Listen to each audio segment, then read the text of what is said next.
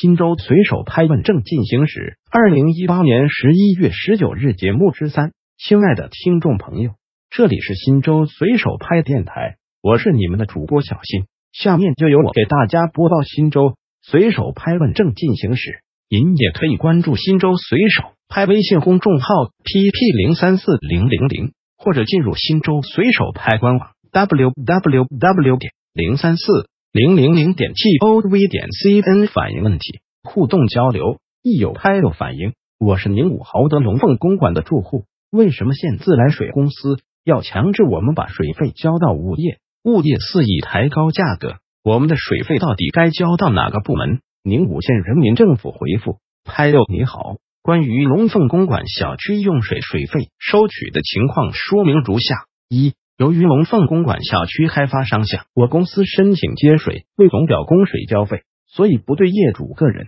二，该小区暂不具备移交住户用水交费条件，在条件具备移交条件后，我公司可直接向住户供水收费。二，有拍友反映，新州城镇未满十八周岁的未成年人如何办理社保卡？具体程序是什么？住院报销比例有什么具体规定？新州市人社局回复。未成年人办理社会保障卡所需材料：一、提供参保人未成年人一寸白底彩照一张，电子版一份。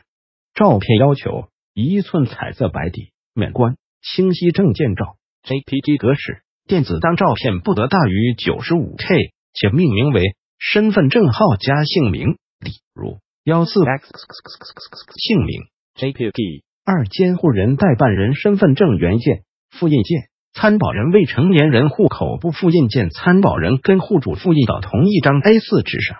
三、监护人携带所需材料到参保的社会保障卡综合服务窗口办理社会保障卡。